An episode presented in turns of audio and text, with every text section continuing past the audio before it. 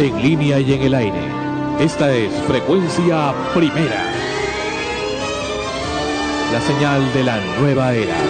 Una sola programación en muchos sentidos. Desde Lima, Perú, Sudamérica. Extremos. Llega a ustedes por cortesía de Powerade. Revitalízate de verdad con Powerade, un producto de Coca-Cola Company. Todoinmuebles.com.pe Alquila o vende propiedades con solo un clic. Todoinmuebles.com.pe Cotear.com.pe Compra y vende lo que quieras coteando en cotear.com.pe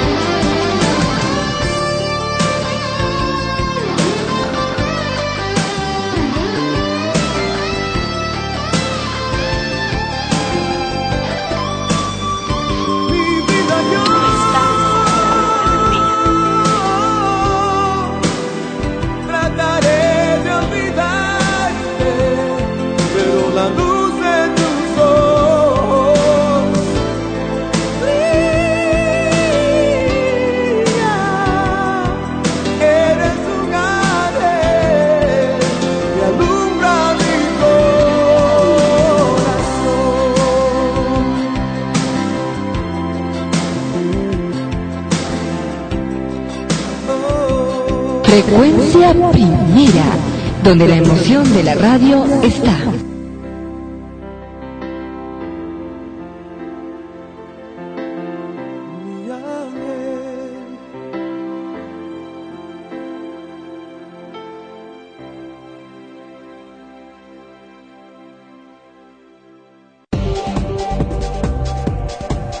Bienvenidos, episodio 31 de Extremos. Empezábamos con John Secada y el tema Ángel. Mes morado, en frecuencia primera y en el Perú. Episodio 31 de Extremos. Ana Rosa con nosotros, quien te habla Sandro Parodi, saludándote aquí en frecuencia primera, la señal de la nueva era, transmitiendo también en la red del earthmusicnetwork.com. Así es, saludándote también Ana Rosa. Efectivamente es el mes morado, mes de octubre, aquí en Lima, Perú. Y mes de muchas actividades también. Pareciera ser que en esta parte del año eh, se comienzan a ver muchos, muchos eh, momentos gratos para pasar en diferentes ámbitos, así como también, bueno, cosas que siempre van a ocurrir negativas en el entorno. Pero hay que aprovecharlas, quizás sea precisamente porque es el mes morado, que es el mes de la esperanza, de, de poder mirar hacia adelante en busca de, de mejores cosas. Mes de los turrones también, de la mazamorra morada, en fin, de tantos postres y, y, y, y temas folclóricos que rodean pues el tema de la ceremonia del, del, Señor de los Milagros. Aunque el turrón ya se está comenzando a comer ya en diferentes momentos del año, pero eh, la tradición es en, Claro, es en- en tradición. octubre, ¿verdad? Es la tradición. Ahora te has dado cuenta de diferentes, uff, un montón de marcas de turrones y también están los turrones vegetarianos. Oh, Eh, ¿Quién quiere eso? No, son riquísimos. El otro día estaba en una tienda vegetariana comprando un yogur y veo ahí turrones. Y son turrones de castañas con, con Bueno, tiene que ser vegetariano, no pero, pero el turrón no lleva carne. No, no lleva carne, pero me refiero a que en este caso le ponen además pues harta fruta seca que ayuda en, el, bajo la filosofía de las personas que son vegetarianas a tener una mejor digestión. A diferencia del turrón clásico que en realidad es bastante harina y que muchas veces si lo comes en exceso, por ejemplo, te cae mal. Bueno. Y ahora vienen diferentes grasa. presentaciones. El tu- viene mantequilla manteca. y de con manteca los hacen. Manteca, harina, imagínate eso, ¿no? En cambio el turrón vegetariano es más light, ¿no? Más, más ligero y las frutas secas ayudan a una buena digestión. El cómico Alex Valle hacía el famoso comercial Suavecitos. Y bueno, hasta que murió y luego lo hizo Don Ramón, el del Chavo del Ocho, Ramón Valdés Sí. en su visita al Perú. Claro, él también hacía, hizo el comercial, decía que llegó al Perú y hasta que se encontró con los turrones San José, decía, ¿no? Este, y bueno, y también murió. y este, Sin fin. embargo, e- esa, esa, esa palabrita quedó, ¿no? Quedó perenne en la mente porque ahora han sacado un nuevo comercial en el cual evidentemente no, no, no, no hay ningún personaje que lo diga eh, bajo ese estilo, sino que simplemente recuerdan, rememoran. ¿Recuerdas cuando, cuando salía el comercial de este turrón? Así, de Alex Valle, que decía suavecito. Eh, es lo que están diciendo, porque ha quedado. Todo el mundo relaciona el- los turrones San José con el suavecito. Luego salieron pues infinidad de marcas de turrón. Las hermanitas. Y, y, y hay otros turrones bamba que, que no sabes que tienen. Sí, imagínate, si los turrones ya tradicionales, como estamos comentando, tienen harta harina. Yo me he comido medio kilo grasa.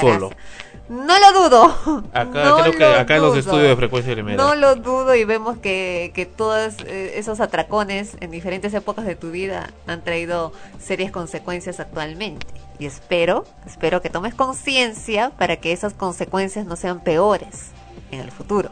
Bueno, cerca de acá de los estudios de frecuencia han abierto también una tienda de turrones San José. A la cual espero, espero no Que ya visité. cliente ha sido el colmo. y vienen ahora algunos eh, paquetitos más pequeños que son fáciles de llevar, ¿no? Claro, Vienen- ya veo, y Porque de antes te tenía que, que, te que cortar, ¿no? Y no, ahora vienen ya embolsaditos pequeñitos, ¿no? Entonces es fácil de que lo lleves a diferentes sitios. En el aeropuerto inclusive he visto que venden también los turrones Bueno, para llevar. no, En particular, en general nunca me ha gustado el turrón. Solamente me comí los caramelitos. Muy pocas veces como turrón porque me parece, me cae un poco pesado, mucha harina. Pero ¿qué tiene que ver con la fe el turrón? ¿Sabes, es no? Tradición, pues, es tradición. Es que lo hizo, supuestamente la tradición dice que Doña Pepa era una, una negra, ¿no? Este, de la zona pues de Pachacamilla, y que lo hizo en forma de, de dar gracias al, al Cristo morado, al Cristo, pues por los eh, milagros y favores que le hizo para su salud y la de su familia y por eso eh, en, en, su honor le preparó pues este postre eh, del turrón, ¿no?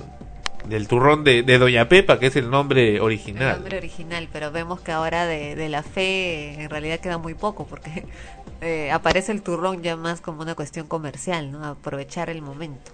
Pero cuando uno va a la procesión, bueno, vienen una serie de temas, cuestiones folclóricas, ¿no? Mucho, bueno, también hay, Carones, venden, venden, venden, la, anticuchos. venden, por supuesto, los hábitos y los detentes y las estampitas, Claro, pero lo que más veo comida. también es- son muñecos, veo muñecos de Goku, eh, veo de, de- sí, sí, sí, de de, feria, del muñecos, de, de, de diferentes personajes. De. Eh, de- veo también comida, harta comida, mucha Allá comida, no solamente los tallarines, sí, chanfainita, uh, está eh, huevo. en fin, es todo parte del, del folclore del, del lugar, ¿no? O sea, tiene que haber comida. Donde hay multitud, tiene que haber comida. ¿Te has dado cuenta? ¿Cómo, cómo es este la- el, la- el comercio peruano? Donde hay multitud, tiene que... La gente, ¿Qué cosa hace la multitud? Come, Ah, porque donde están tienen que comer. les da hambre, pues estás Les da hambre. estás dando vueltas o hace frío. Entonces tiene que haber alguien que, que te dé la solución a tu problema de comer y, y se presentan pues estas gentes ofreciéndote sus productos. el problema es que son los que creen que te van a eh, dar eh, satisfacción a tu boca. Claro, el problema es de que muy pocas veces sabemos con certeza eh, de dónde provienen, ¿no? Si es que, que, que son realmente alimentos, al margen de que sean chatarro, ¿no? Que ya es eh, un punto discutible. Si es que, eh, pues no te van a caer mal porque no sabes qué tipo de carne usan, si es que han lavado el, el recipiente donde te lo dan, si es descartable, porque hasta ¿Y los qué es lo cartables más, los usan. y qué es lo dos más, lo, que, lo más rendidor y económico? Como que es lo más rendidor económico. Que no sea salubre, pues. Claro, pues por eso te digo, ¿no? Ese es el gran riesgo, comer en la calle en general. Porque si lo haces con riesgo. mucho más cuidados de higiene, entonces te sale más caro y la gente no lo va a pagar. Claro, porque tienes la competencia al costado que te vende a un sol, ¿no? Un plato de algo. Y tú no lo puedes vender a un sol 50 porque evidentemente la gente se va a ir al de, de a sol. Yo he visto platos de tallarines 50 céntimos. ¡Ah! ¿Quién come tallarines en la calle? Pero si ven, eh, tallarines con eh, papa la huancaína eh, y- o papas fritas A ti te gusta el huevito, ¿no? y arroz. A ti te gusta el huevo con papa, ¿no? No, no, no. Es eh, re- repugnante. Por favor, si a ti te gusta el huevo con papa, no lo No, no, no. Pero, pero Sandro, si el otro día te vi comiendo tu huevo con papa. No, no, no, no, te has equivocado. Es Alfonso Pagaza que lo has visto. Yo sé que a él, él le agrada eso, este, porque, bueno, en fin, mejor no, no, no hablo Sí, más el del otro día tema. dormías y, so- y soñabas. Y bueno, hablando del tema eh, de la espiritualidad, precisamente, ese tema del Señor de los Milagros data de muchos siglos y data pues precisamente de la época de la colonia. Y en aquella época, según relata la historia, eh, este era una zona de negros, de esclavos. Esta zona Monserrate, eh, ¿qué, es, qué es lo que es la, la avenida Tacna para la izquierda? La avenida Tacna es una avenida principal del centro de la ciudad de Lima. Eh, y en esta zona pues habitaban estos, estos hombres, estas familias, principalmente venían de Angola, del África, los traían como esclavos y bueno, algunos trabajaban en servidumbre, otros en el, en las haciendas, en los, los campos de cultivo que habían en, en esa, en aquella época, eh, en las zonas circundantes a la ciudad, ¿no? Eh, lo que es ahora San Isidro, Lince, San Martín de Porras, bueno, eran chacras, ¿no? Eran huertos y ahí trabajaban estos hombres de sol a sol, estos negros y bueno, eh, tenían también sus costumbres y uno a uno de ellos se le se le ocurrió pues, ¿no? La idea, ¿no? de, de pintar en una pared la, la imagen del Señor de los Milagros, la imagen de Cristo, en realidad. Pero era la imagen de Cristo nada más, sin la Virgen y sin las demás eh, alegorías que le han puesto después. Eso vino luego. Claro. Simplemente dibujó la imagen de un Cristo y pues lo dibujó como ellos, moreno. ¿no? Y lo curioso fue que luego vinieron tremendos y terribles terremotos como no no habían en la historia del Perú, pues eh, que, que era en realidad el, la- el- el Perú naciente. Y esto, y esto trajo mucha sorpresa de parte de la gente de aquella época, pues según se cuenta, según cuentan los historiadores, que también estaban muy interesados en que se, se pusiera mucho énfasis en la, en la religión católica, O sea, eso les convenía mucho también, puesto que recuerda que estos negros, muchos eran paganos, ¿no? Venían con sus propias religiones del África. Entonces, ellos querían que se cristianizara, ¿no? Entonces, un poco también se fusionó ambas cosas. En realidad no se sabe qué pasó, pero según se dice, según se habla, pues la imagen del Señor de los Milagros no cayó. Esa pared no se cayó ante dos terremotos que ocurrieron en horas de la madrugada. Y esto pues trajo la, la devoción ¿no? de toda la gente y en realidad la devoción que sigue hasta ahora, ¿no? Mucha gente confía mucho en el Señor de los Milagros hasta ahora y, hay muchas procesiones que se desarrollan no solamente en el Perú, sino en, en bueno, en el exterior también, en provincias, en diferentes distritos, en diferentes zonas. Hay diferentes andas del Señor de los Milagros que lo celebran en el mes de octubre y también en el mes de noviembre. Sí, es una tradición bastante especial porque la gente sale de madrugada incluso para poder seguir a la procesión o lo esperan. Yo recuerdo de, niña que, que, mi abuelita ¿no? me llevaba, me levantaba tempranísimo, era todavía de noche. Me ponía mi casaquita toda abrigada y salíamos a esperar a la procesión porque para suerte nuestra generalmente pasaba por casa o muy cerca. Eh, sí pasa, pasa, lo que pasa, lo que pasa, lo que ocurre, lo que ocurre es de que hubo un tiempo en el que, por ejemplo, comenzaron a pasar un poco más abajo, no, ya casi por la avenida Arequipa, no me acuerdo por qué, pero nuevamente ha vuelto a, suele, suele. Y se saluda, creo que hay otra de la Victoria. Que claro, es, que cuando llega una iglesia importante del distrito sale también la imagen representativa de la iglesia y se saluda, ¿no? Se saludan y oh. quedan un ratito ahí. Hola, sí. Claro, se conversan, ¿no? De parte. no, está en un momento ahí luego bueno, Decía que primero fue el Cristo que lo dibujaron en esa pared y luego el virrey que también según la historia, según la tradición cuenta que también quería tirar abajo, ¿no? Esa pared, pero se dice que no no pudieron hacerlo. Pues ordenó que se terminara de pintar, ¿no? Y le pintaron ahí pues el resto de la tradición bíblica pues de la de la pasión de Cristo, ¿no? De la crucifixión y finalmente esta, este muro es el que se dice que está ahora en las Nazarenas. Y una réplica de ese muro es el que está en las Andas. Y así vamos a tener este mes de octubre nuevamente al Señor de los Milagros paseando por las calles de Lima y como tú dices también de otros lugares del mundo. Y mucha gente fiel siguiéndolo, mucha gente eh, nueva que recién, recién se une a, a ese, a esa procesión y la fe, ¿no? Sobre todo eso, la fe de, las personas que, que en, cantidad se congregan en un mismo lugar, que es lo que yo siento además que da esa energía especial. Exactamente, o sea, cuanto más gente cree en él, es más fuerte, existe y obviamente va a operar mucho mejor. Esa es un poco la idea y creo que la, la idea del Cristo desde inclusive Albert Einstein decía que si no existiera Dios había que crearlo imagínate se basa precisamente en eso no en la fe en, en ese aspecto eh, tan poco como no, no poco investigado sino poco entendido que es la fe. Simplemente el, creer no porque un poco la, la filosofía crística y, cristiana es esa, ¿no? El creer, el believe, ¿no? El creer ciegamente en algo y, en lo en que se va en que va a ocurrir, ¿no? Que es una de las famosas eh, parábolas de que se le atribuye al, Cristo, ¿no? Y, es precisamente lo que aplica ahora. Probado, ¿no? Cuando crees en algo, tienes fe en eso, eh, ocurre, se te presentan las oportunidades que uno suele llamar casualidades y que no son casualidades, sino simplemente es la fuerza, la energía que tú le pones a algo. Quiero creer que voy a conseguir tal cosa y se presentan las oportunidades. Que uno las tome o no las tome ya depende pues, de cada quien.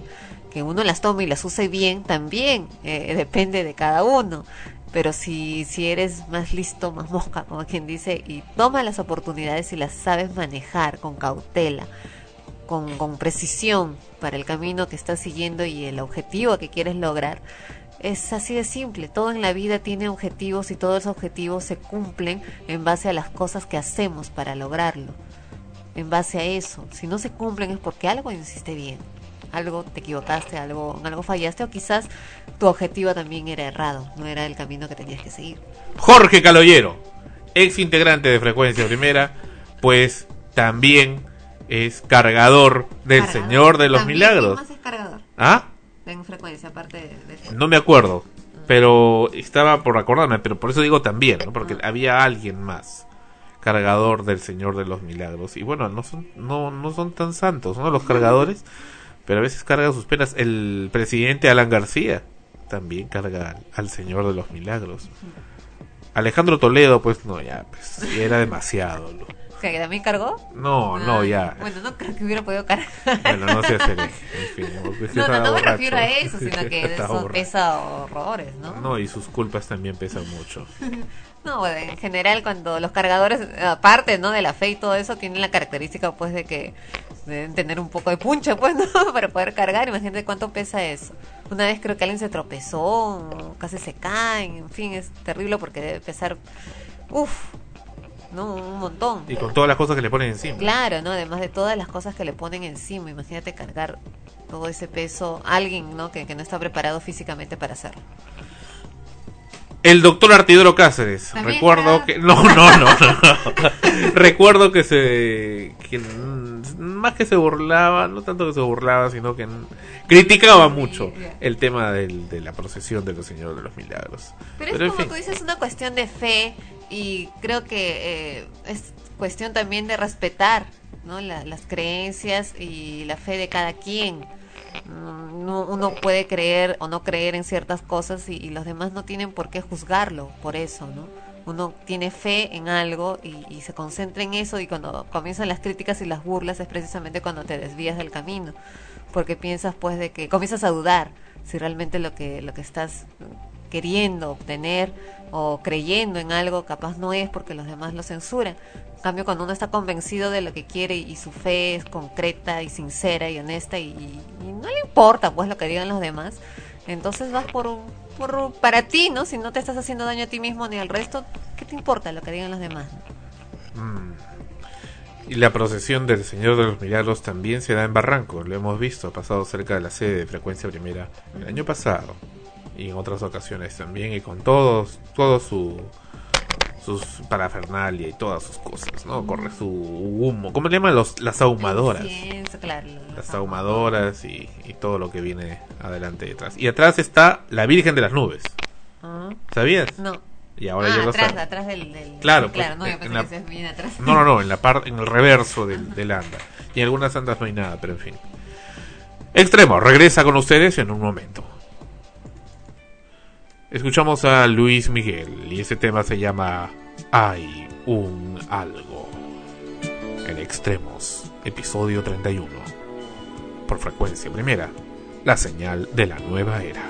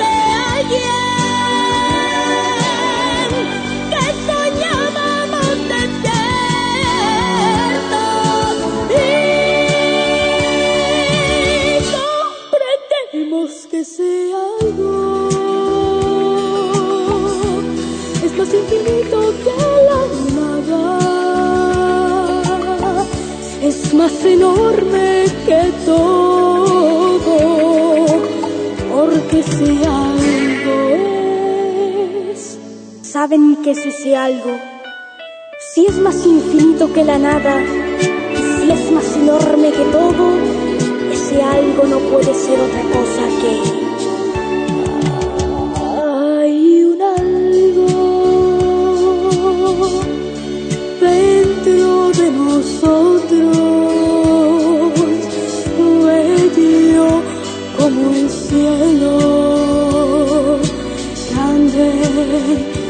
como el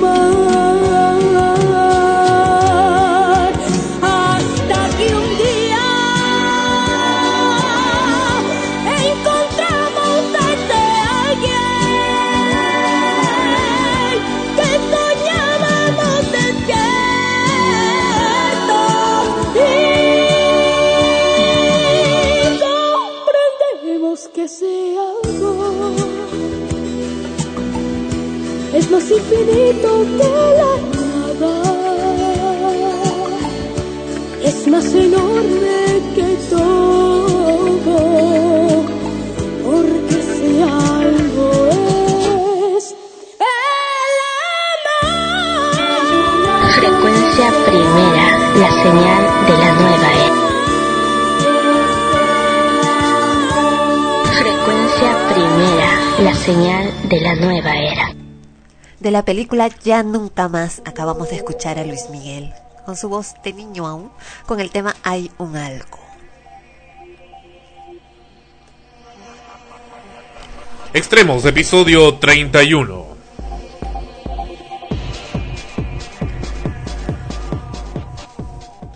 Y algo que se pregunta mucha gente es en estos famosos comerciales como del banco de crédito BCP donde Ana Rosa ha salido y dicen este cuenta sueldo, cuenta sueldo, la famosa cuenta sueldo. Como incentivándote, incentivando a los trabajadores, la cuenta sueldo es que para las personas que son dependientes, trabajadores dependientes, que están en planilla, con todas las de la ley en una empresa, o sea, la minoría de los peruanos, para todas esas eh, gentes privilegiadas, pues eh, tienen la oportunidad de recibir su sueldo en una cuenta, en una cuenta bancaria. Es cuando las empresas directamente les depositan el sueldo. Es decir, no recogen el sueldo en la empresa, no le dan el, el famoso sobrecito ni el cheque, sino que el sueldo se lo depositan directamente en la cuenta. Ahora bien, hay varios bancos acá en el Perú, como el Banco de Crédito llamado BCP, el Banco Continental, BBVA, Banco Continental, y otros, y otros más, que eh, se han dedicado, también el Scotia Bank, se han dedicado a hacer comerciales muy insistentes. ¿ah? Interbank también insistentes acerca de estos temas, hacer, eh, motivando a los trabajadores a que reciban su sueldo en eh, tal o cual banco, dando beneficios especiales, ofertas, vales de consumo, en fin, becas inclusive. Pero el- la, la pregunta que se hace mucha gente es ¿qué tienen que ver los trabajadores en esto cuando esa es una decisión de los empleadores? Me imagino que debe ser Cosa algo- curiosa. Algo así como era, como cuando salieron las AFPs, que el empleado dice, no, yo quiero que... No, no, no una puede. Cuenta". ¿No puedes? No, No, puedes no puede, ese es "Quiero el absurdo. depositas". Ese es el, ese es el colmo del absurdo. El, em- el empleado no tiene potestad en eso. Simplemente le dice. Esa es una, es una modalidad del banco en de caso depositarte. será ahí. una forma de, de hacer que los empleados en grupo pidan eso. Para que Ah, es más relativo, muy relativo. Más aún cuando consideras que son una minoría. Una minoría y lo presenta como un producto masivo. De verdad, de verdad que es este tragicómico, ¿no? La gente que estaba haciendo el comercial no son empleados fijos. Dios mío. Snob, ¿qué snob son esa gente de, lo- de la gente que hace los comerciales? Viven su realidad, su mundo aparte, yo, ¿no? llegué- yo llegué a pensar, también pensé en ese, en ese aspecto, y es que raro, pero si son las empresas las que las que eh, son los que deciden dónde, en qué banco los, los colocan, ¿no? Y muchas empresas, la mayoría trabaja con el BCP. Al menos que la mayoría de veces que me he topado como, como freelance trabajando para alguna empresa y me pagan a través de un cheque o una cuenta es en el BCP. Y he abierto cuentas del BCP precisamente porque trabajé en algún lugar donde era con el BCP. Pero este pensé llegué a pensar de que en este caso, en esta ocasión, había alguna forma de que el empleado eligiera el banco a través del cual quería recibir su sueldo, que por eso era la publicidad, ¿no? Como tú dices, ahora yo también, es surprise para mí, eh, me entero de eso. Entonces, ¿qué sentido tiene ir hacia los empleados? Como te digo, No salvo, puedes, porque salvo lo, que... lo obligas a la empresa a tener también una cuenta en ese banco y si no quiere tenerlo, entonces la idea de las empresas es directamente eh, mediante cómputo informáticamente transferir en masa a todos los empleados. Entonces, entonces, ¿cuál es? Por eso te digo, ajá. En todo caso, el no es, por comercial ejemplo, tiene el un- objetivo un de empleado hacer... se le antoja que en el Interbank cuando el resto está en el escoche. El, el objetivo es hacer que los empleados sean los que motiven a, a sus jefes, ¿no? A los dueños de las empresas a exigir o pedir que por favor les paguen en tal banco. Pero es solamente, no es algo directo, como tú dices, no es algo que, que puedan ellos tomar la decisión directamente. Pero si los bancos precisamente hacen una venta empresarial directa, business to business con esas empresas, pues ¿qué le va a, imp- qué le va a importar a, lo- a los, a los empleados? Pues no, simplemente los empleados, pues ¿qué les queda? Reciben su plata y punto, ¿no? Los que tienen la suerte de recibir su plata cada mes. Vaya, vaya con eso. ¿Cuándo será, ¿cuándo será el, el día que comiencen a ver eh, beneficios, se comiencen a pensar en, en- en dar beneficios a, a los que no trabajamos para una empresa, eh, digamos directamente, que no, no se recibe? ¿Cuánta gente hay en, el país que no recibe un sueldo mensual? que recibe cada mes eh, lo que su propio esfuerzo ha logrado conseguir en, en el día a día y no tienen ningún beneficio, no tienen seguro, no tienen menos dan una FP, o sea, no han guardado pan para mayo porque a veces lo que reciben no les alcanza para después. Y en fin, ¿no? Un montón de cosas, ¿no? Y tienen familia, tienen hijos y, y no tienen ¿Para qué tienen hijos? Quizás lo tuvieron cuando sí tenían... Y les dio placer.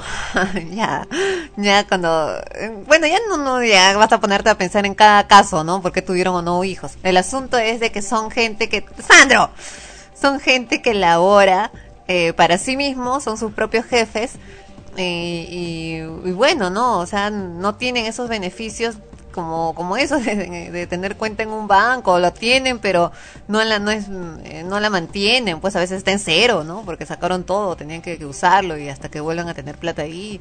En fin, infinidad de cosas, ¿no? Y esa gente precisamente debería de necesitar y de otorgársele más beneficios, no deberían de dar, para precisamente hacer crecer más el país, ¿no? Crear en todo caso en el futuro sí algo más estable. Alan García, como siempre, se olvida, se olvida de quienes realmente mueven el país. La clase media sigue siendo la más olvidada. ¿Cómo es posible que existan esos programas donde le regalan plata a la gente? Eso que le llaman el programa Juntos. ¿Qué mérito ha hecho esta gente? ¿Qué mérito tienen? ¿Qué mérito racial? ¿Qué mérito, mé- mérito intelectual? ¿Qué mérito social tiene esta gente para que les regalen plata? Van, estiran la mano y les dan. Les ponen colegio. Es lo que me decía un cliente. ¿Cuál es el problema? Me dice el de los pobres. Invaden un terreno. Invaden porque son pobres y tienen que, tienen que, necesitan, exigen al Estado un lugar para vivir.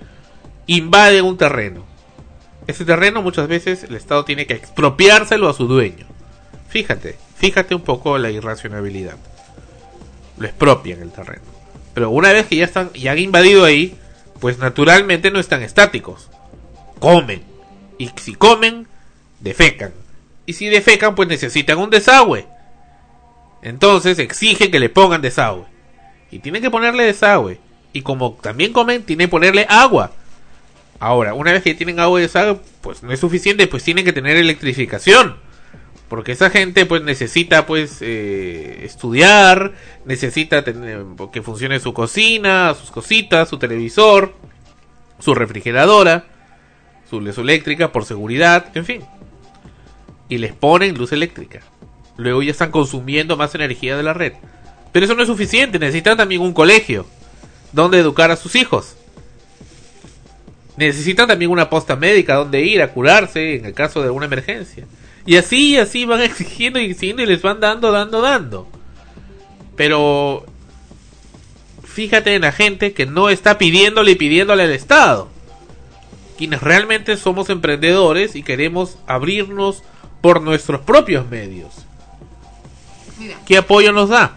Yo no veo, o sea, en, vamos a verlo por los por dos lados. Y más aún, esta, esta otra gente. No Quiere, veo- quiere no. más hijos. Pare más. Les Ya, pagan. el- escucha, yo no veo, eh, como te digo, lo voy a ver por los dos lados. Por el lado positivo, digámoslo así, es necesario, pues, de que en el país, en general, en todo el país, no debería de haber un lugar donde no existieran esas condiciones mínimas. Ya, vamos al margen, no sabemos si, si, han invadido o no han invadido, eh, sea cual sea el, el- origen del, del- de esa comunidad. Tienen que haber eh, esas cuestiones básicas. Ahora, como son servicios que se dan, tienen que ser también pagados. Porque tú ahorita me mencionas que piden, piden, piden, ya que piden, pero imagino que no se lo dan y punto, ¿no? También se tiene que cobrar. Muchas veces le dan. Bueno, Le, le instalan. ya, entonces ahí viene la parte negativa. Con tarifa especial. Con tarifa lo que quieras, ya, con lo que quieras, pero que paguen. O sea, aunque sea un sol, pero que sepan que es algo que tienen que pagar. Y que para poder pagarlo, y, y tienen que conseguir el dinero, y para poder conseguir el dinero tienen que trabajar, tienen que esforzarse. Esa es la otra parte. El problema está en, en esa otra parte, que no hacen gran cosa por lograr eh, eh, hacerse acreedores a ese servicio. ¿No? O sea, no, no, no quieren tampoco pagarlo y tampoco quieren trabajar para pagarlo, sobre todo eso, no quieren hacer esfuerzo. Para Una poder cosa, yo lo salir. critico mucho a Belmont, a Ricardo Belmont, pero una vez dijo algo muy cierto. Esa gente se queja mucho, no tengo plata, no hay trabajo, y se quejan, lloran, toman pistas, en fin. Pero, pero, es la que más tecnología usa. Anda a ver el tipo de equipos el- eh, eléctricos que utilizan. Están con el pendrive de última generación, con el, el celular más moderno, con el DVD o televisor a colores de plasma. Así, así. Además, además, no, aparte de ello, aparte de ello, cuando hay que celebrar, tú ves cómo entran a esos asentamientos humanos los camiones repletos de cerveza y salen vacíos y con el- los bolsillos llenos de plata. Espectáculos. Presentan un espectáculo de los grupos de cumbia y de chicha. Repleto, lleno total. Y por supuesto, los organizadores salen con las manos llenas de dinero. Pero ¿cómo? Si ese lugar es de gente pobre, no tienen dinero. ¿De dónde salió el dinero?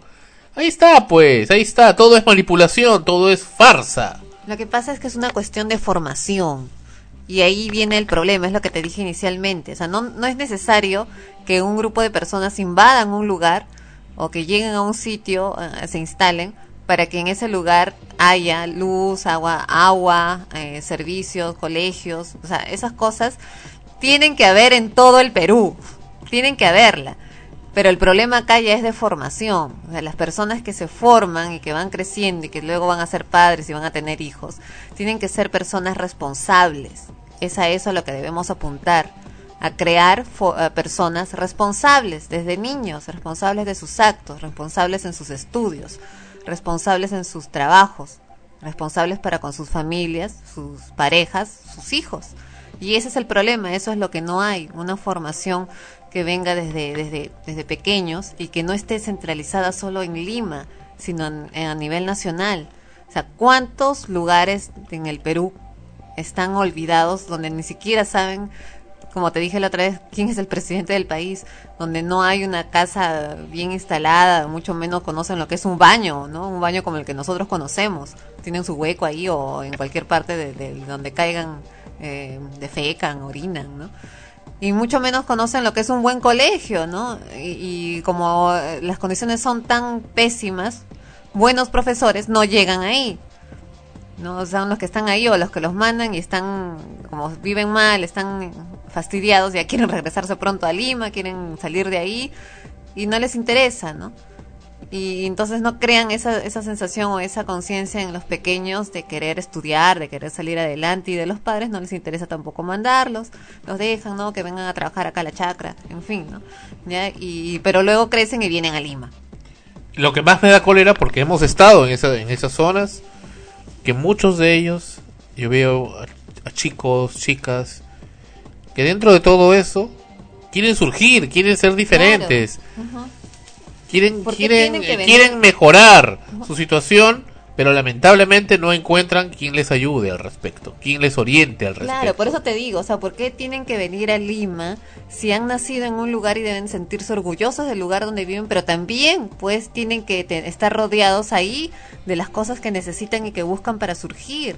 Es obvio, es normal, es lo más racional del mundo que si donde creces ves que no tienes lo que tú buscas, lo que anhelas, quieras salir a buscarlo. Muchas se quejan de eso, muchos nos quejamos de que vienen muchos a Lima y, que, se ensucian, que sus costumbres y todo lo demás es cierto, es verdad. Pero ¿dónde está pues la responsabilidad? ¿Por qué vienen acá? Porque en el lugar donde viven no tienen lo que están buscando, así de simple. Y tienen que, que venir a buscarlo en otro sitio, así como los de acá de Perú viajan al extranjero a buscar también lo que no encuentran en su país. Que bueno, eso ya es un poco más discutible, la verdad. Ya, porque salir, irte a otro sitio, creer que vas a, a buscar eh, como en antaño el dorado, no, el, o el, eh, vas a hacerte millonario limpiando baños en otro país, ¿no? Y ahora que encima, encima de todo eso, eh, los maltratan, les pegan. En España hay mucha, mucho de eso, o sea, los agarran a los peruanos y los patean, ¿no? Los patean como pelota de fútbol. como animales, ¿no? Pero no- no algunos peruanos. Y cuando vinieron acá, cuando los españoles vinieron acá, Pues, pero no va a ser con cuestiones xenofóbicas. Pues eh, eh, son algunos españoles que le han hecho a algunos peruanos. Y ciertamente hay mucha Pero gente de acá del Perú que, que se va que va allá a Europa a estorbar. Es la verdad, pues por eso te digo. Ah, va a estorbar y viene con todo su con todo su Claro, porquería. es lamentablemente es la verdad. Es la muchas verdad, veces pero se va lo peor también- del Perú Pero allá. es la verdad también por el otro lado, ¿no? Porque eh, agarran a quien precisamente no se ha ido a estorbar. o sea, por ejemplo, en el último caso de, de- que salió en la televisión hace unos días, de tres peruanos y un chileno, creo que estaban allá en España, que ya tienen años en España, ya son residentes y trabajan, o sea, la- laboran allá en buenos puestos profesionales. Sea, no son arrimados que han ido ahí a estorbar o ensuciar. Se les ve, pues, por la forma en cómo hablan y cómo, cómo se presentaban, que son personas, pues, que no han ido bajo, bajo esa visión que podemos tener de los clásicos latinos que van a otros países y, y son delincuentes o qué sé yo. Les pegan, les dan de alma simplemente por el hecho de ser peruanos. O sea, justos pagan por pecadores, ¿no? Entonces, en ese caso, esa persona tiene todo el derecho de exigir, a, reclamar, a denunciar. Y de verdad, uno como peruano a pensar, y cuando vinieron acá a nuestro país, a nuestro país y se robaron nuestro oro, y se robaron nuestra identidad, ¿quién les dijo algo? Y te diría que no olvides tus raíces, porque estás hablando en contra de ti misma. ¿De dónde? ¿Quién eres descendiente? Aparentemente eres descendiente de española y de francesa, en el fondo, y yo de italiano. Entonces, ¿de qué te quejas? Me quejo de que sea cual sea la nacionalidad, no es justo. Entonces no, es tu derecho. país, no es tu país. No hay, pero no hay derecho en general en Entonces, el mundo. tú a- viniste con ellos. pero no hay derecho en el mundo a maltratar a un ser humano bajo esa, bajo ese criterio. No hay derecho. A ti te gustaría salir a la calle y te agarren a patadas porque a alguien no le gustan los gordos, pues. Por ejemplo, ¿no? Por ejemplo. Como le pasó a Alfonso Pagaza, perdón, creo, ¿no? Nunca le ha pasado eso, así que no ¿Tú qué lo sabes? metas. No lo metas. Bueno, Ya, pero es, es así, o sea, el simple hecho de aprovecho de informar el nuevo blog del señor Ya, Alfonso Pagaza, alfonsopagaza.blogspot.com. Mentira, señores que están escuchando, señoras, señoritas, niños, niñas, jóvenes, todos es mentira todo lo que Sandro habla sobre Alfonso Pagaza. No sé por qué se ha metido ahora a hablar de él. Bueno, Bueno. yo sé que lo quieres hacer famoso y te lo agradece, pero ya, ya, aguanta pues. Regresamos en extremos.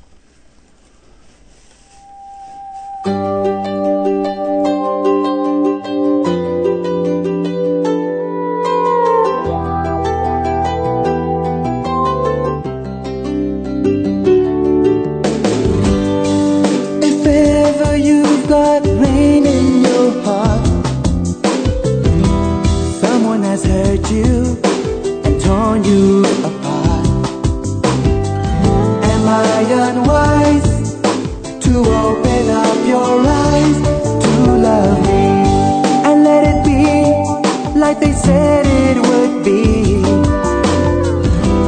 Me loving you, girl, and you loving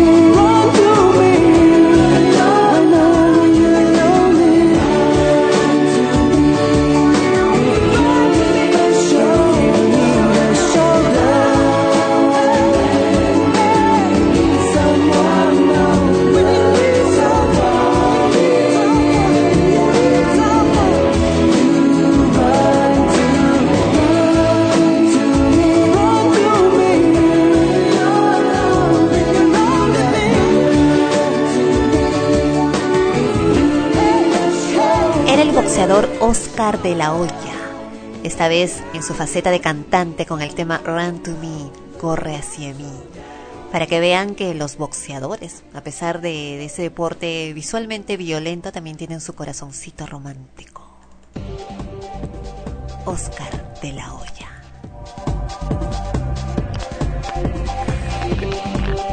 Extremos, episodio 31. Ya saben, escríbanos a Extremos. Nos va a gustar saber de ustedes.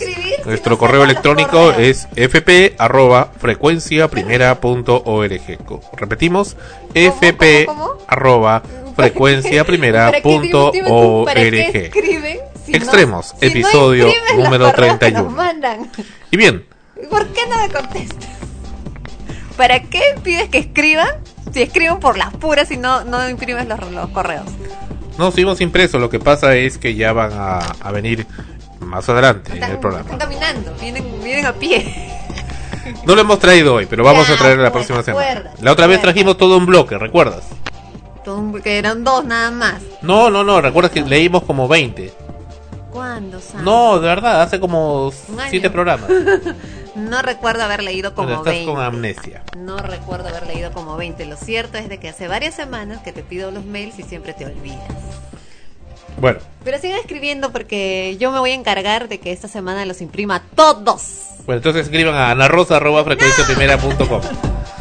Ok, tanto que quiere y ahí le van a llegar entonces todos los mails.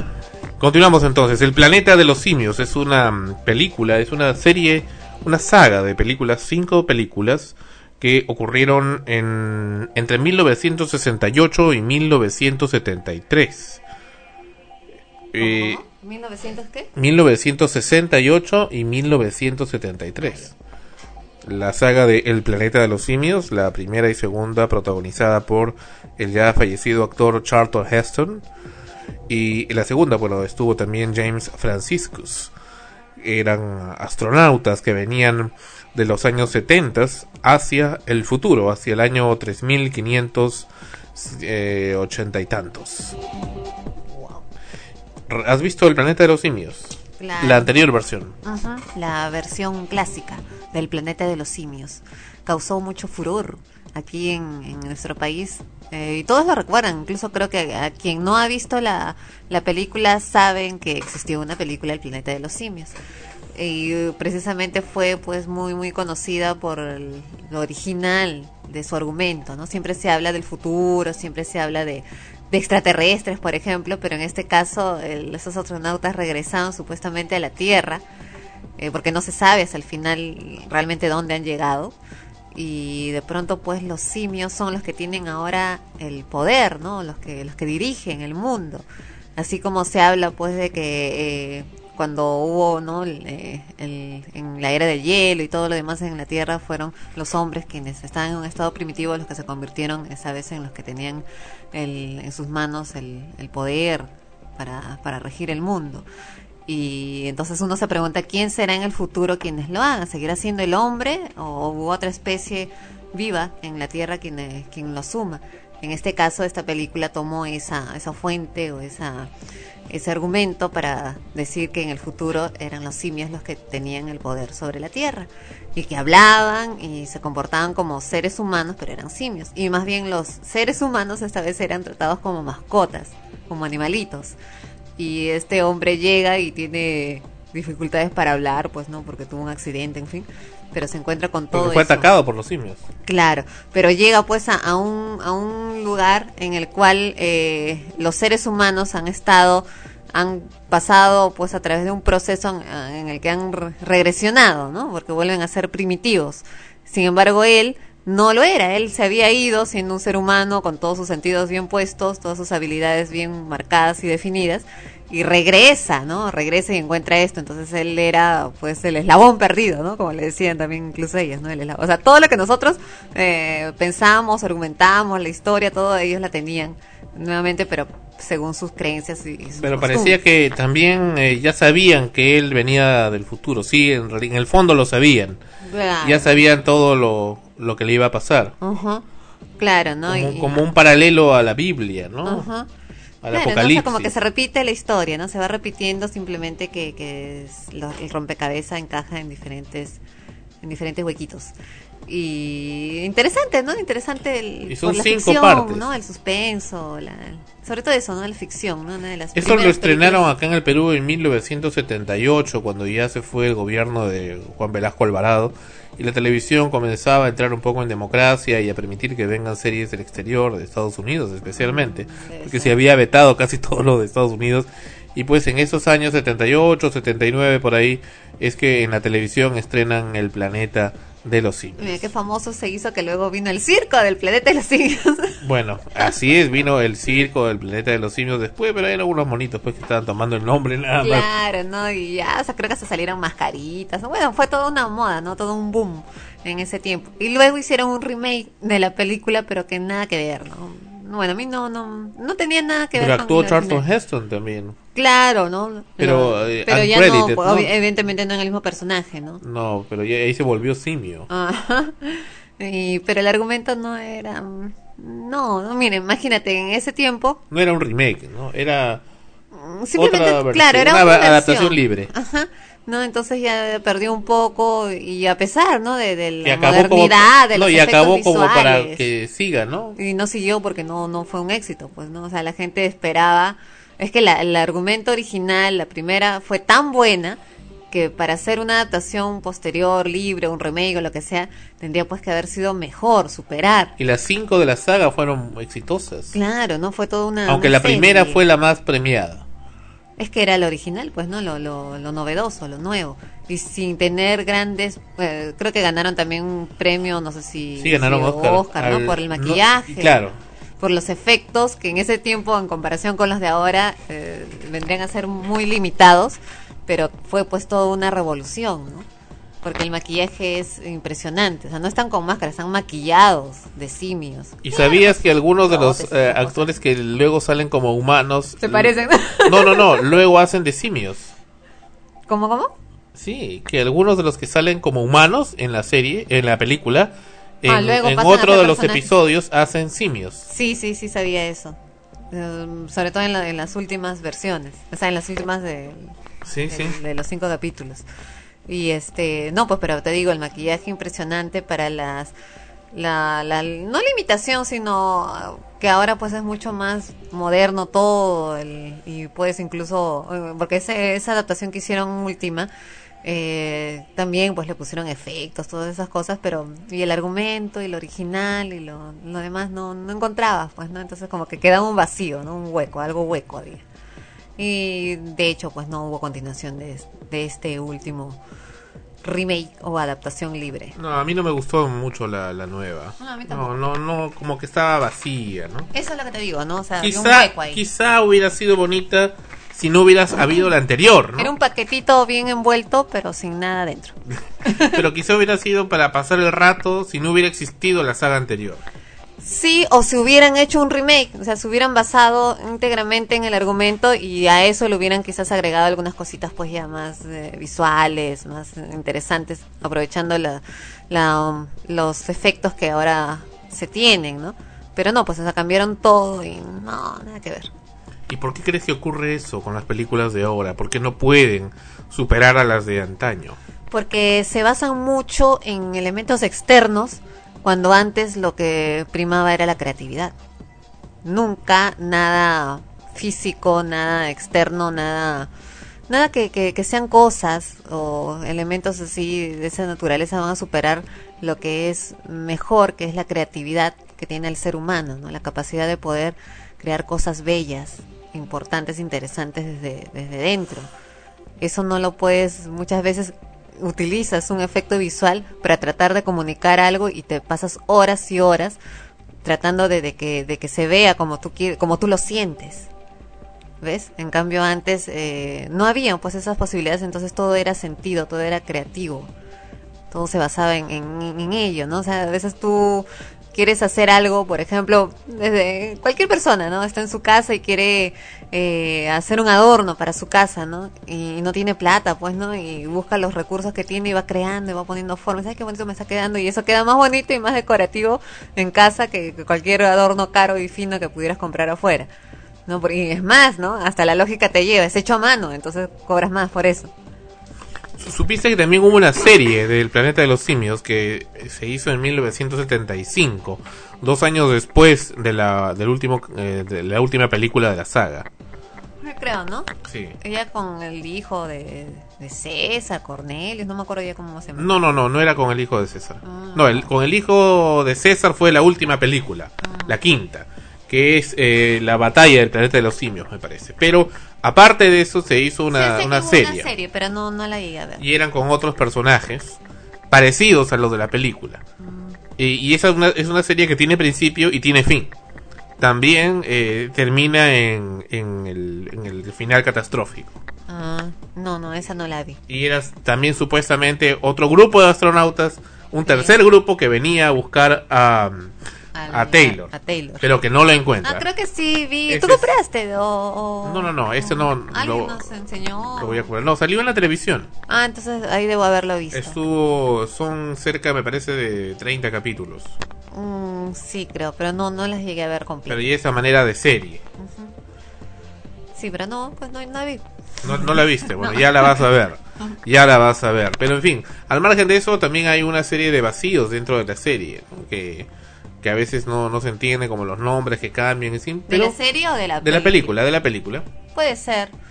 Pero en general, como tú dices, ya esos vacíos ya los comienzas a ver detenidamente, no analizando, ya cuando ves varias veces la, la película. Pero en su esencia fue una muy buena producción.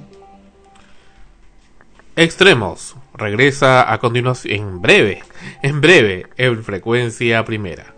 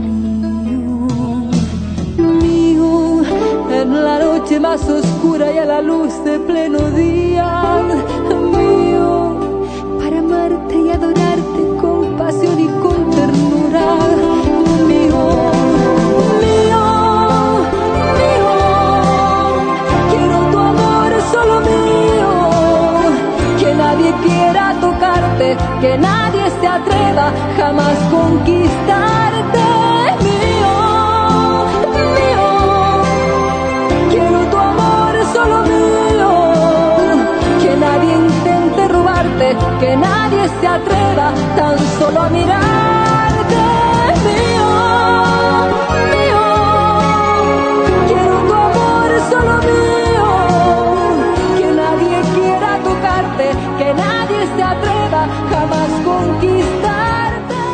mío. Frecuencia primera, la señal de la nueva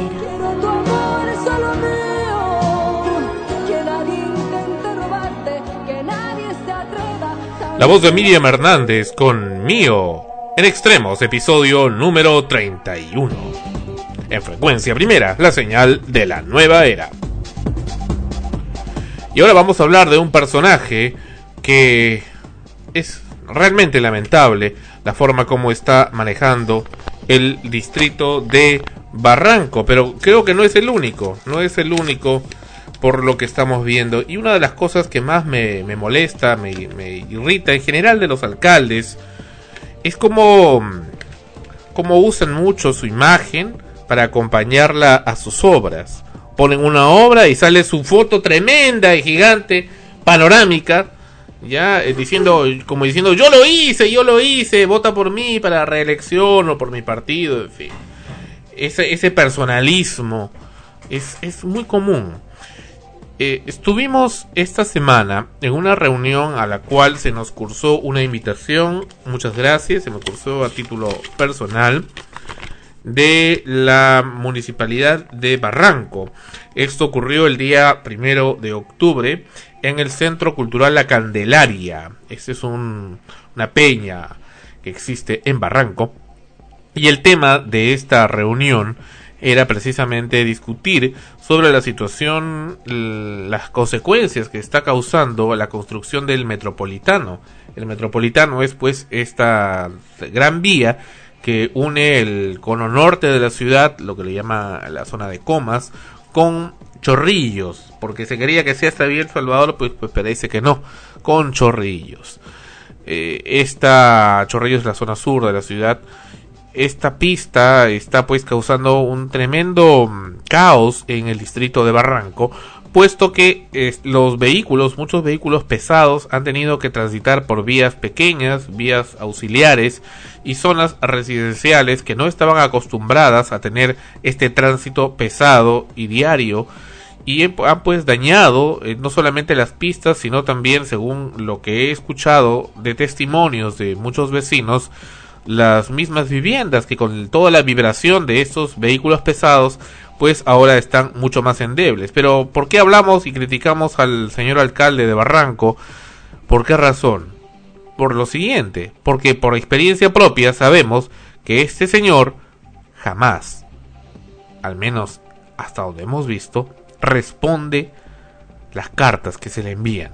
No responde los reclamos de los vecinos y tiene todavía la osadía de decir en público y por supuesto escudado por un grupo de ayayeros, el decir que si realmente él estuviera rodeado, o mejor dicho, si él trabajara con gente incapaz o corrupta, pues naturalmente que él eh, daría el paso al costado. Bueno, pues señor alcalde, existe ya una denuncia ante la Fiscalía de la Nación interpuesta al menos por nuestra parte, contra funcionarios de la municipalidad de Barranco, por no solamente abuso de autoridad, sino porque no han cumplido y no cumplen aún con sus funciones.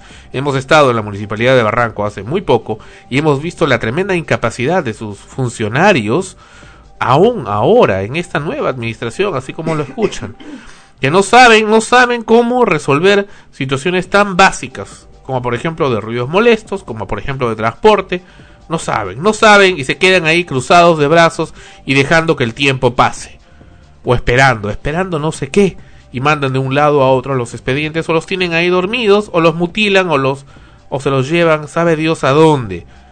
Y se niegan, por supuesto, también a dar la cara. Eso es lo que estamos apreciando y ese es el tipo de gente que rodea actualmente al alcalde de Barranco y que vive de las rentas de los vecinos del distrito de Barranco. Por eso es que me molesta mucho las expresiones del señor alcalde de Barranco, dichas en esa reunión, en la cual manifiesta que si él trabajara con gente corrupta o con gente incapaz, pues inmediatamente daría un paso al costado. Pues no sé por qué no lo ha hecho, cuando las evidencias son más que saltantes.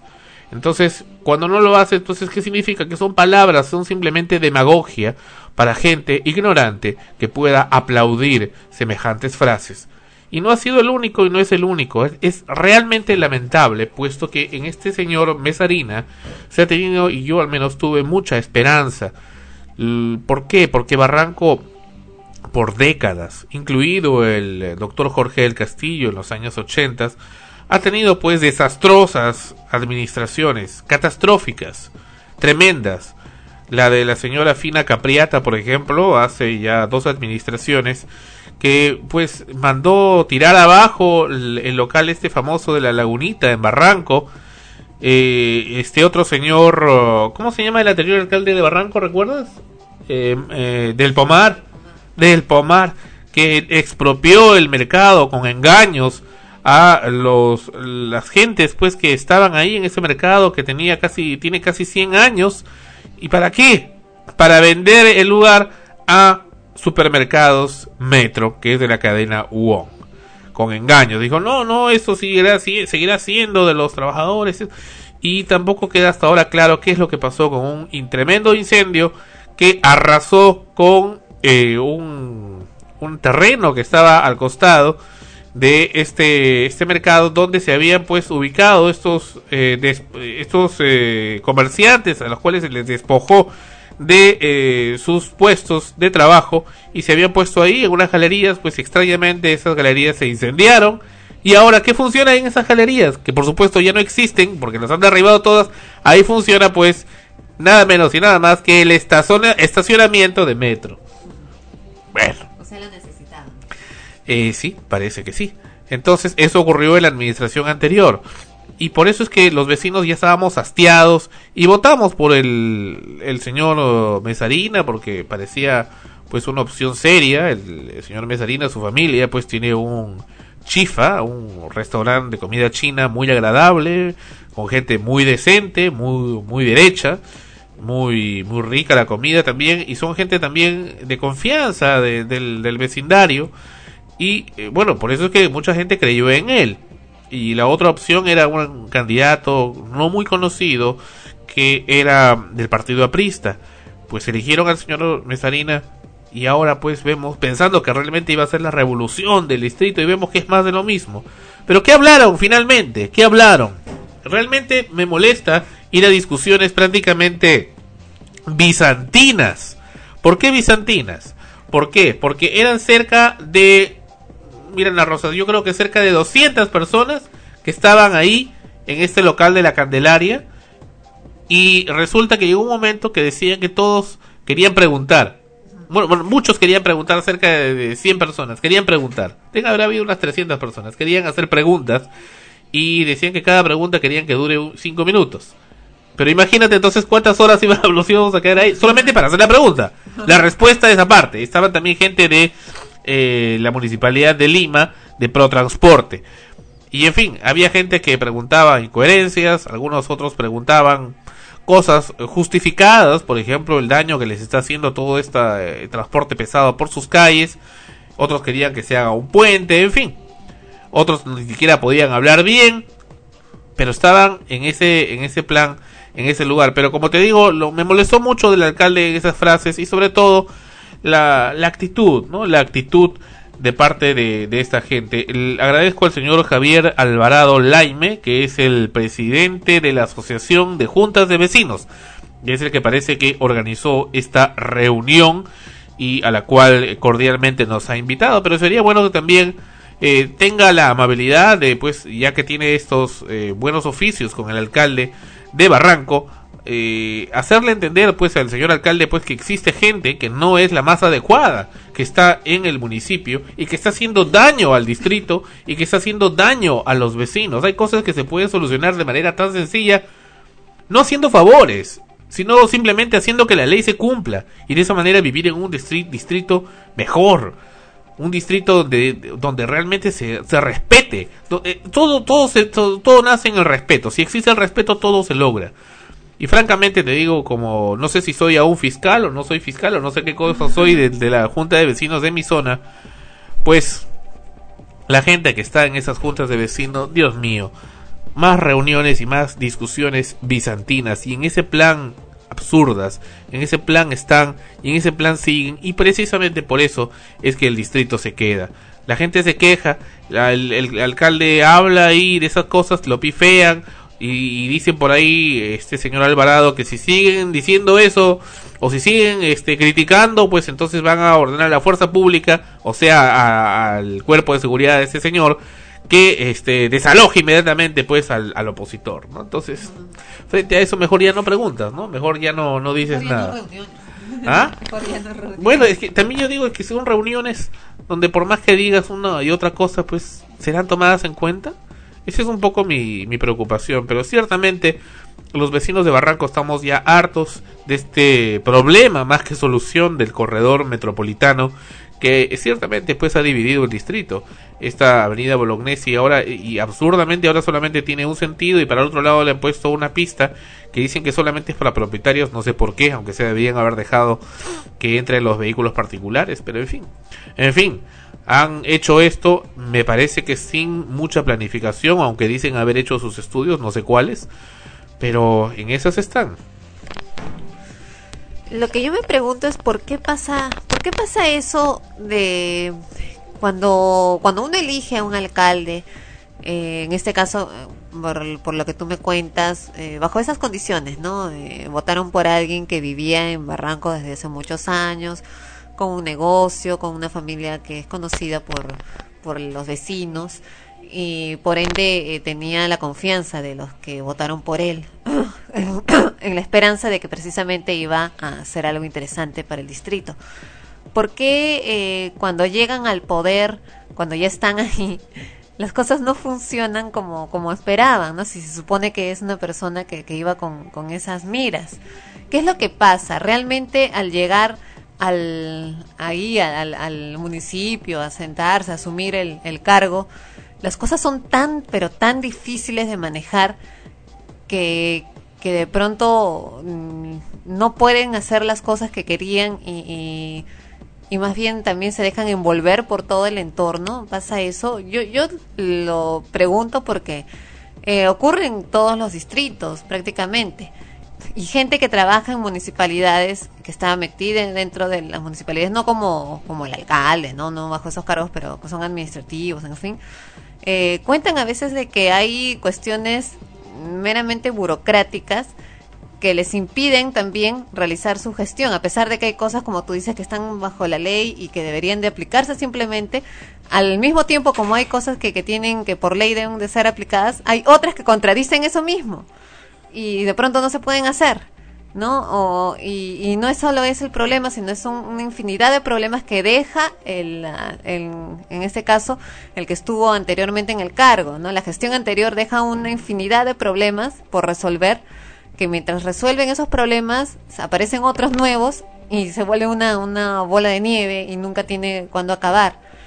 Pero, ¿qué pasa? O sea, me refiero a eso, ¿no? ¿Qué pasa? ¿Es simplemente eso? Bueno, no simple, ¿no? Ya es un gran problema esa situación. ¿Es solo eso o es que una vez que ya están en el cargo, en el poder, ya están ahí, pues, ¿no? Entonces ya no importa. hay que hacer cositas nada más para tener contenta a la gente superficialmente y como tú dices, ¿no? Que ponen obras y ponen su cara. ¿no? ¿Y por qué no contesta a los vecinos? ¿Por qué? ¿Por qué? ¿Por qué? ¿Por qué cuando se le pide una entrevista personal la niega? Ahora dime, ¿cuántos, ¿cuánta gente tú crees que va? No estoy defendiendo al alcalde, ¿ah? pero es que trato de ponerme en, siempre me trato de, trato de ponerme en los dos lados. ¿Qué, cuántas, ¿Cuántas personas, cuántos vecinos crees que diariamente o quisieran entrevistarse con el alcalde? ¿Tú crees que tendría el tiempo suficiente para hablar con todos?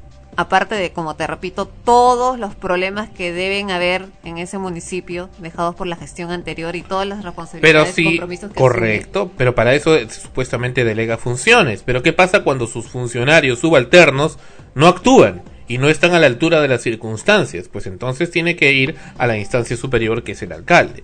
Y él tiene naturalmente que responder frente a esas situaciones. Sin embargo, no es necesariamente quien da la solución, porque para poder dar la solución también tiene que pasar un- por una serie de, de, de- de requisitos o de, de formalidades burocráticas, entre comillas, para poder llegar a ese punto. Claro, pero precisamente cuando ya ha superado eso y se le está manteniendo, da- reciclándose en esas eh, cuestiones burocráticas precisamente para que jamás llegue el alcalde y eso se archive, ahí es precisamente donde el alcalde tiene que actuar y tiene que poner mano firme. Pero si no lo hace, pues se vuelve un cómplice y se vuelve pues en parte precisamente de la corrupción. Y eso es lo que estamos viendo. Eso es lo que se está apreciando. Y es lamentable.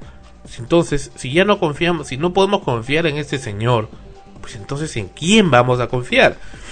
Pues resulta que ahora además está utilizando los servicios de Blogspot de Google. Sí, ya ha sacado su blog, aún no lo hemos visto. alcaldebarranco.blogspot.com y su email es alo.alcalde.munibarranco.gov. Naturalmente que él nunca los revisa personalmente. Tiene ahí todo su séquito de gente eh, que está revisando esas cosas, por supuesto, para que no lleguen a sus ojos. Considerando lo que hemos visto, pues nos llama poderosamente la atención de lo que estamos explicando en esos momentos. Y bueno, en fin, existe un área de control interno en la municipalidad y existe la Defensoría del Pueblo. Vamos a ver si se, si se apela a esas instancias, pues para, para hacer que, que, que estas gentes reaccionen. Muchas, de, muchas veces pues están viviendo en su mundo con sus propios problemas, sus propias cosas y se olvidan, se olvidan pues de las cuestiones que van avanzando, de los males que van avanzando en el distrito y de las quejas reales de los, de, de los ciudadanos. Obviamente, si esa persona no puede atender, pues debe preocuparse al menos en insistir en delegar las funciones a una tercera persona, pues que, que realmente pues actúe frente a esto. Hay tanta gente que trabaja en la municipalidad, no está solo. Entonces, y si está viendo que hay insistentes quejas y hay inclusive llamadas y pedidos de entrevista, y, es por alguna razón. Entonces, el ni siquiera preocuparse por eso, ahí es donde precisamente decimos, y esa es la persona al a la cual yo elegí, esa es la persona que decía que me iba a escuchar, esta es la persona que decía que iba a ser un amigo, un, un compañero, digamos el, el, el, ¿cómo le llaman esto? El Big Brother. No, eso es imposible. pues. Pero eso es lo que ofrecen en la campaña. Eso es lo que, lo que ofrecen y la gente cree de la que se lo cree. Pues, ¿dónde- ¿cómo vas a creer que el alcalde va a estar a ocupar las horas de, de su tiempo en, en- en la oficina recibiendo a todos los vecinos que van a quejarse? Con justa razón que pueden ir a quejarse. Yo lo haría. Ah, vamos, pues ponte, ponte, o sea, postúlate y a ver, tienes la suerte Yo lo haría. Hazlo, pues, hazlo para que, puedas, para que puedas tener la experiencia. Pues. Yo lo veo muy difícil porque Pero si, no, pues, si estaría- acá estaría- en tu oficina ah, haciendo tus cosas no tienes tiempo a veces para una cuestión insignificante que yo te pueda pedir que hagas porque tienes primero que resolver otras. Imagínate. Regresamos con extremos.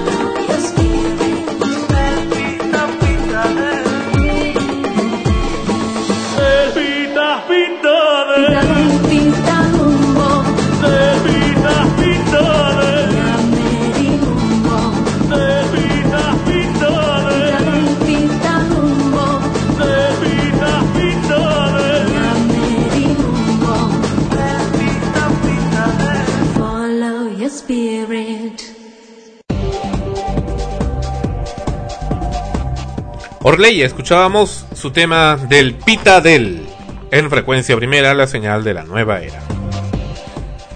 Y Ana Rosa nos tiene que contar acerca de su obra Independence, próxima a estrenarse acá en la capital, con las actuaciones de, ahí nos va, nos va a decir.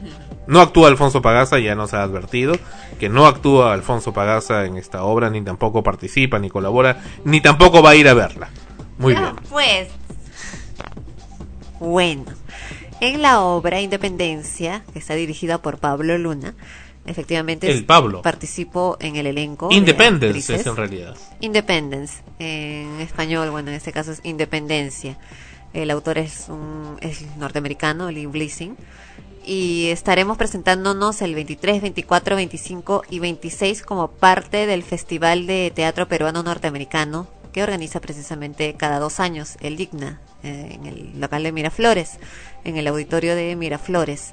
Eh, somos el tercer grupo, vamos a presentarnos en esas fechas y estamos pues ya desde ahorita promocionando, invitando al público a que asista a, a vernos. Es una obra muy, muy interesante, muy linda, de verdad.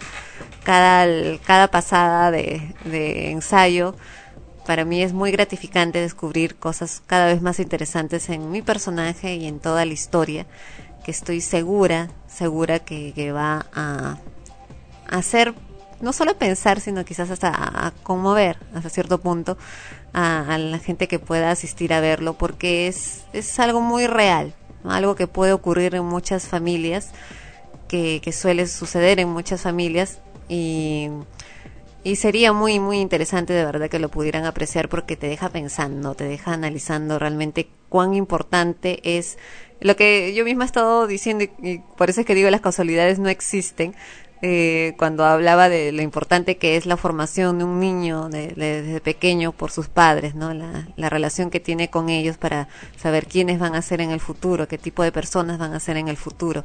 Y esta obra tiene mucho que ver con ello, ¿no? La relación de familia, los vínculos que, que existen entre los padres y los hijos, cómo estos pueden influir en su vida futura, cómo los forman, los convierten en seres humanos que pueden ser buenos o malos, con defectos o virtudes, pero que pueden realmente marcar su existencia en, en el futuro. Algo que me quieras preguntar, sí, Sandro, ya que te has escuchando. volteado olímpicamente. Pero ¿de qué trata la obra? No especificas, no, no cuentas. Bueno, eh, así como hemos puesto en el blog, eh, Evelyn ¿Cuál es Briggs, el blog?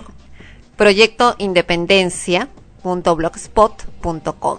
Ahí pueden entrar a ver eh, acerca de la obra, los integrantes, las actrices, eh, en fin, ¿no? Eh, Evelyn Briggs es una madre, una mujer mayor que tiene tres hijas. La mayor de ellas, que es, regresa a la casa después de un tiempo eh, para ver a su hermana, a la segunda hermana que ha sufrido un accidente, ¿no? Pero ¿cuál es el problema en sí que existe en esta casa? ¿no? Cada una de las hijas tiene una vida bastante, bastante fuerte, consecuencia precisamente de la relación que han tenido con su madre desde pequeñas, que es la hermana mayor es lesbiana.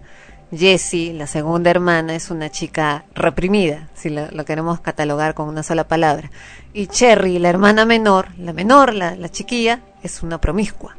¿no? Y todas ellas tienen una relación bastante conflictiva entre ellas mismas y con su madre, que es una mujer con rasgos esquizofrénicos, que al parecer, por lo que se va descubriendo a lo largo de, la historia, ha tenido una infancia bastante similar, ¿no? Es decir, que esto ya viene desde atrás, desde la abuela, la madre, ha ido calando poco a poco en cada una de ellas, cada generación tras generación, y, es la, y estas tres hijas eh, precisamente buscan liberarse de esa herencia, ¿no? de, de, evitar que, que, sus vidas sigan siendo marcadas por esa por ese problema, ¿no? Es un drama entonces. Es un drama con sus mm, pinceladas graciosas de comedia, que más que todo es lo que te digo, ¿no? Cuando a veces ves las cosas tan natural y tan real, a veces hay cosas que te causan risa en medio de toda la tragedia y de todo el drama, que te causan eh, gracia, ¿no? Como ocurren, pero que son parte de la vida misma, parte de, de- de lo cotidiano.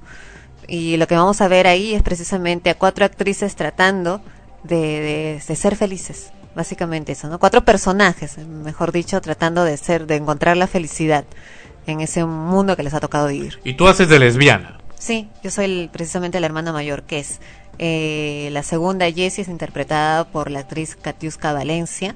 Mari Carmen Valencia. No, Katiuska Valencia. Y Mari Carmen Valencia. Katiuska Valencia es una actriz, Mari Carmen Valencia es otra actriz, en este caso. Pero mira, dada la coincidencia, Mari Carmen Valencia hizo el mismo personaje de la obra en, en, la, en la muestra final del taller de, de actuación.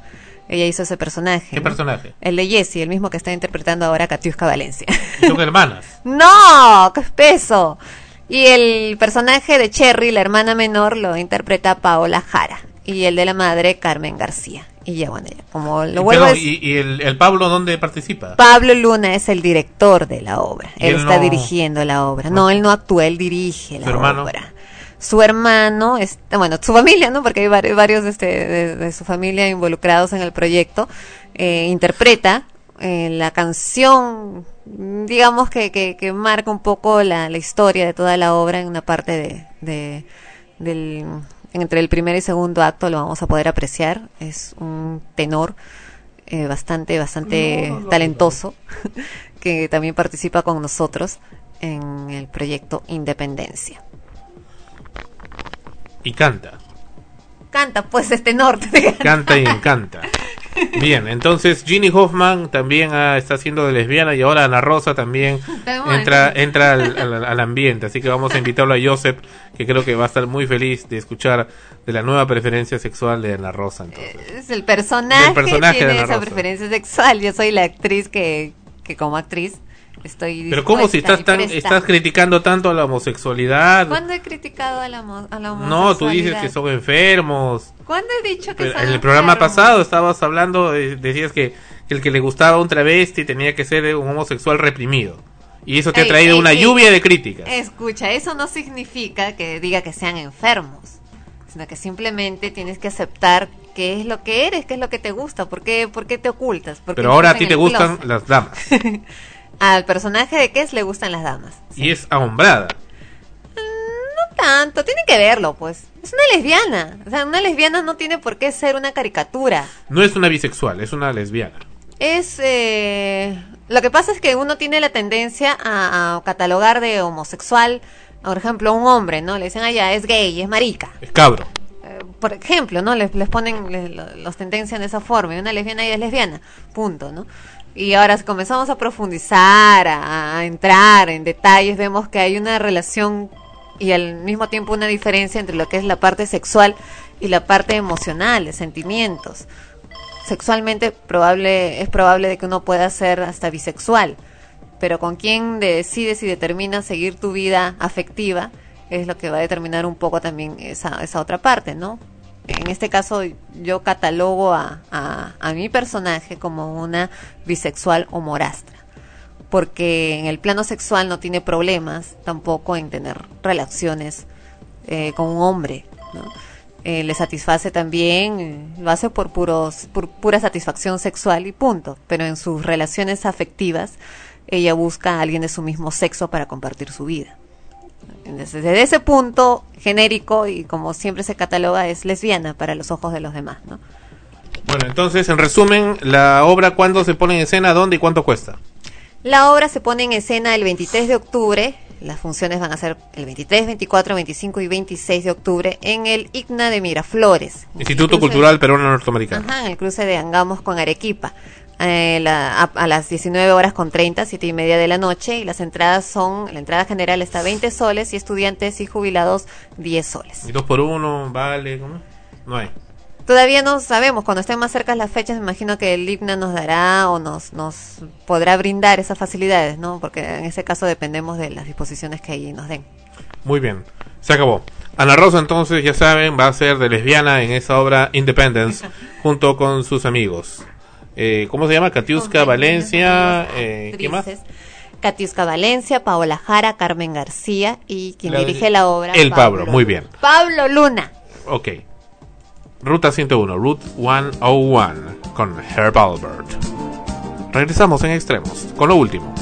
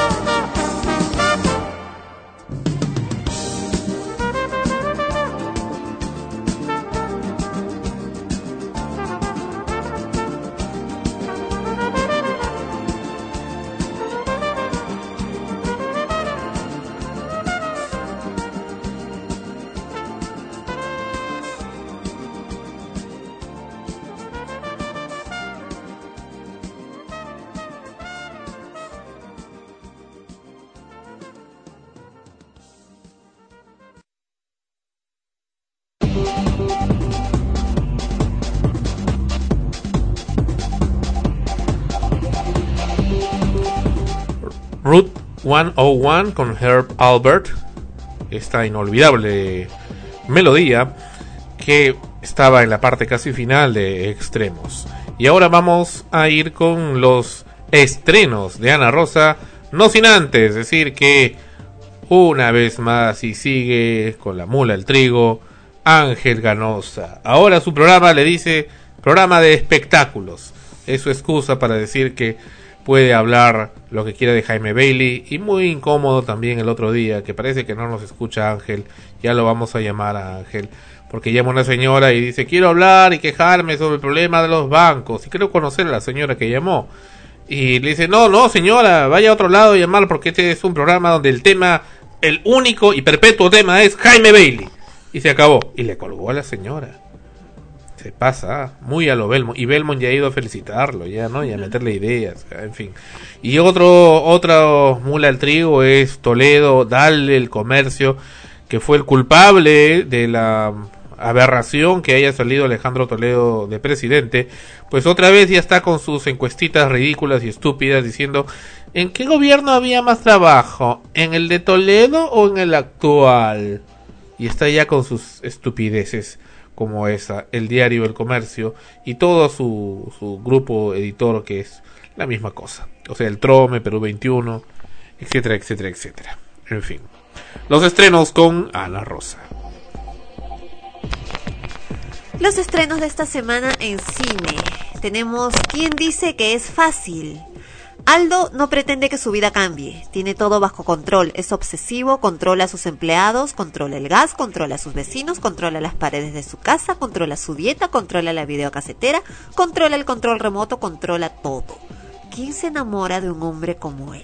Esta película ha sido estrenada esta semana. Película. Película. Película. película. ha sido estrenada esta semana en, en nuestras salas limeñas. Justicia a cualquier precio. Errol Babach, Babach dicen, se ocupa, interpretado por Richard Gere, se ocupa de vigilar a todos los delincuentes por delitos sexuales que han salido de la cárcel. Se toma el trabajo demasiado en serio y sus jefes han decidido que ya es hora de que se retire. Allison, interpretado por Claire Danes, una joven de 27 años, viene para sustituirlo y pasará unas semanas a su lado mientras él le enseña el oficio. Bueno, eh, acá el argumento no nos dice mucho, pero sabemos por buena fuente, por algunos comentarios, de que se trata de un thriller de bastante suspenso, de bastante acción, así que es recomendable. Otra película estrenada esta semana es Luces al atardecer. Un guardia de seguridad es convencido por una bella mujer para ayudar en el robo de una joya. Las cosas no salen bien y el hombre encontrará consuelo en la relación cotidiana con otra mujer. Y la última película en esta semana que ha sido estrenada es La Isla de Nim. Nim, Abigail Breslin y su padre, Jack Gerard Butler, son los únicos habitantes de una apartada y exótica isla. Aunque no acude a ningún colegio, Nim ayuda a su padre a realizar diariamente anotaciones científicas. Se ocupa de cuidar el huerto y de que el panel solar alimente su ordenador, a través del cual Jack se comunica con el mundo. Estos han sido los estrenos en cine y ahora nos vamos con lo que son los estrenos en teatro. Teatro, teatro. Ya viene como próximo estreno el 10 de octubre a las 20 horas en el Teatro Segura en Huancavelica 265 Lima, la obra Mundo de Todos. Obra escrita y dirigida por Gloria María Solari, que ha formado Escena Perú, una asociación cultural productora. Perdón, pero qué fea esta Gloria María. Era, era bellísima antes. Que, no sé qué se hizo. Bueno, nadie está hablando al respecto.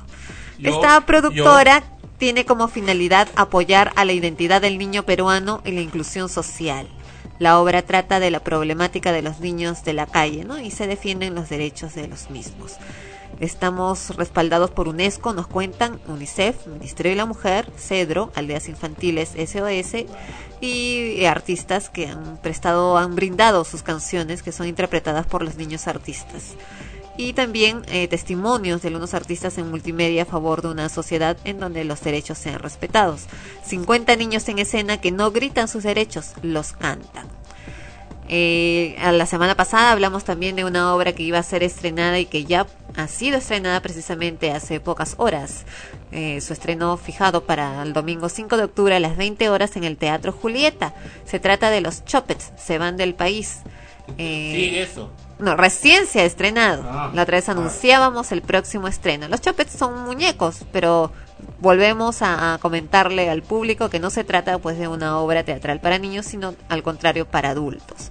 ¿Y por qué? Por lo que te expliqué la otra vez que uno cuando ve los muñecos relaciona automáticamente con que es una obra para niños, pero en este caso no es así. Con un lenguaje irreverente, los Chopets se van del país, nos cuenta la historia de Freddy, un joven emprendedor que por presiones familiares decide emigrar al primer mundo, solo para darse cuenta que no era exactamente el lugar para cumplir sus sueños. Ya lo saben, acaba de ser estrenada a las 20 horas eh, el domingo 5 de octubre, es decir, hace muy poquito, en el Teatro Julieta, en Porta 132 Miraflores, frente al Parque Kennedy. Es un espectáculo solo para adultos. Y otra obra que está viniendo ya es Crónicas Innominadas por el grupo Maguey. Travesías de Hidalgos y Chatarreros.